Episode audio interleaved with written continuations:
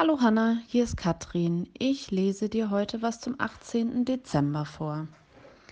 Die Geschichte heißt Alles schläft, einsam wacht. Der nächste rote Brief wartete in der Kirche auf Nico. Der Kindergottesdienst war gerade zu Ende. Da kam Frank, der Organist der Gemeinde, auf ihn und seine Eltern zu. Hallo Nico, ich glaube, du und ich, wir haben eine Verabredung, sagte er und hielt Nico lächelnd eine rote Karte mit einem goldenen Stern hin. Nico schaute seine Eltern fragend an. Seine Mutter nickte nur und lächelte ebenfalls. Nico folgte Frank in die Kirche und auf die Empore. Frank setzte sich auf die Orgelbank und begann zu spielen. Nico stand hinter ihm und schaute zu, wie seine Finger über die Tasten glitten. Er kannte das Lied, es war Stille Nacht, Heilige Nacht. Frank spielte die Melodie einmal durch und drehte sich dann zu Nico um. Das hast du sicher erkannt, oder? Nico nickte. Wusstest du, dass es das bekannteste Weihnachtslied überhaupt ist? Man kann es in über 50 Sprachen singen. Aber entstanden ist es in einer kleinen Stadt in Österreich. Und wie es dazu kam, das würde ich dir gern erzählen. Mach es dir bequem. Nico setzte sich auf einen der Stühle, die direkt neben der Orgel standen. Frank schaltete das Instrument aus und begann zu erzählen. Vor ziemlich genau 200 Jahren lebte in einer kleinen österreichischen Stadt nahe Salzburg zwei Freunde, Sie hießen Peter und Fritz. Beide waren sie Bauernsöhne und ihre Höfe lagen recht nah beieinander. So konnten sich die beiden immer besuchen und miteinander spielen. Viel Zeit hatten sie, da, hatten sie dafür allerdings nicht, denn es war damals ganz normal, dass die Kinder auf den Bauernhöfen mitarbeiteten. Sie kümmerten sich um die Tiere, sammelten die Eier im Hühnerstall ein und halfen beim Melken und bei der Ernte. Fritz und Peter aber fanden doch immer wieder die ein oder andere Stunde, die ein oder andere Stunde, um in den Wald zu verschwinden, dort Lager zu bauen oder Heidelbeeren zu pflücken. Im Winter ruhte die Arbeit und Peter und Fritz konnten zur Schule gehen. Jeden Morgen stapften sie gemeinsam durch den tiefen Schnee hinab ins Tal, wo sie mit den anderen Kindern des Ortes im Schulhaus lesen und schreiben übten. Ihr Lehrer war auch der Organist und der Messner der Kirche. Er hieß Herr Gruber und die Kinder hatten ihn recht gern.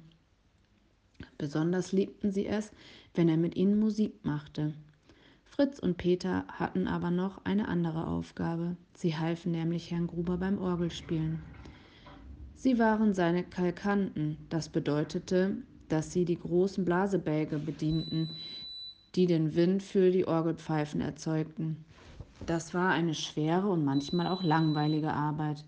Aber weil Peter und Fritz Herrn Gruber so mochten, halfen sie ihm gerne dabei. Nur manchmal hatten sie zu viel Schabernack im Kopf und hörten mitten im Lied auf zu pumpen, sodass der Orgel die Luft ausging. Dann pfiffen sie, dann pfiff sie noch ein paar schräge Töne und war dann still, so sehr Herr Gruber auch in die Tasten haute. Natürlich gab das ein riesen Donnerwetter. Aber es war einfach zu lustig. Nicht alle Kinder in der Schule liebten Herrn Gruber. Er war ein freundlicher, aber auch ein strenger Lehrer und mochte es gar nicht, wenn man sich keine Mühe gab. Einige der größeren Jungs aber waren der Meinung, dass man als Bauer nicht lesen können müsste. Sie wollten lieber draußen seinen Skifahren und zum Holzschla Holzschlagen in den Wald gehen. Doch Herr Gruber forderte auch von ihnen, dass sie sich in der Schule anstrengten, was sie sehr verdrießte. Eines Tages waren die Großen in der letzten Reihe der Dorfschule wieder einmal sehr unaufmerksam, redeten miteinander, statt ihre Aufgaben zu machen, und zogen den Mädchen, die vor ihnen saßen, an den Zöpfen. Da fing Herr Gruber an zu schimpfen. Ihr seid jetzt gefälligst ruhig da hinten. Wenn ihr meint, dass ihr es nicht nötig habt zu lernen, dann macht ihr nun eben die doppelte Arbeit. Ihr geht nicht nach Hause, bis diese Seiten aus diesem Buch abgeschrieben habt. Und wenn ihr damit fertig seid, holt ihr Wasser aus dem Brunnen und schrubbt den Fußboden. Das können Sie nicht machen, rief Gernot, der Wortführer der Jungs. Unsere Eltern werden böse sein, wenn wir so spät nach Hause kommen. Oh doch, das kann ich sehr wohl, erwiderte Herr Gruber.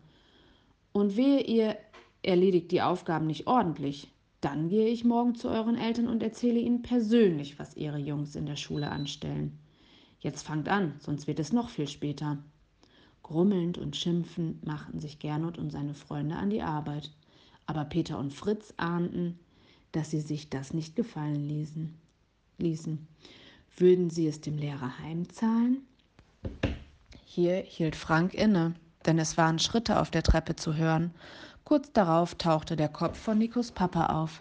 Bitte entschuldige, Frank, aber wir würden gerne nach Hause zum Mittagessen gehen. Kannst du deine Geschichte vielleicht morgen weitererzählen? fragte er. Klar, antwortete Frank. Weißt du was, Nico? Komm doch morgen nach der Schule einfach wieder hierher in die Kirche. Dann erzähle ich dir die Geschichte zu Ende. Sei ruhig in der Gegenwart des Herrn und warte, bis er eingreift. Ärgere dich nicht über die Bösen, denen es gut geht, und fürchte dich nicht vor ihren bösen Plänen. Psalm 37, Vers 7.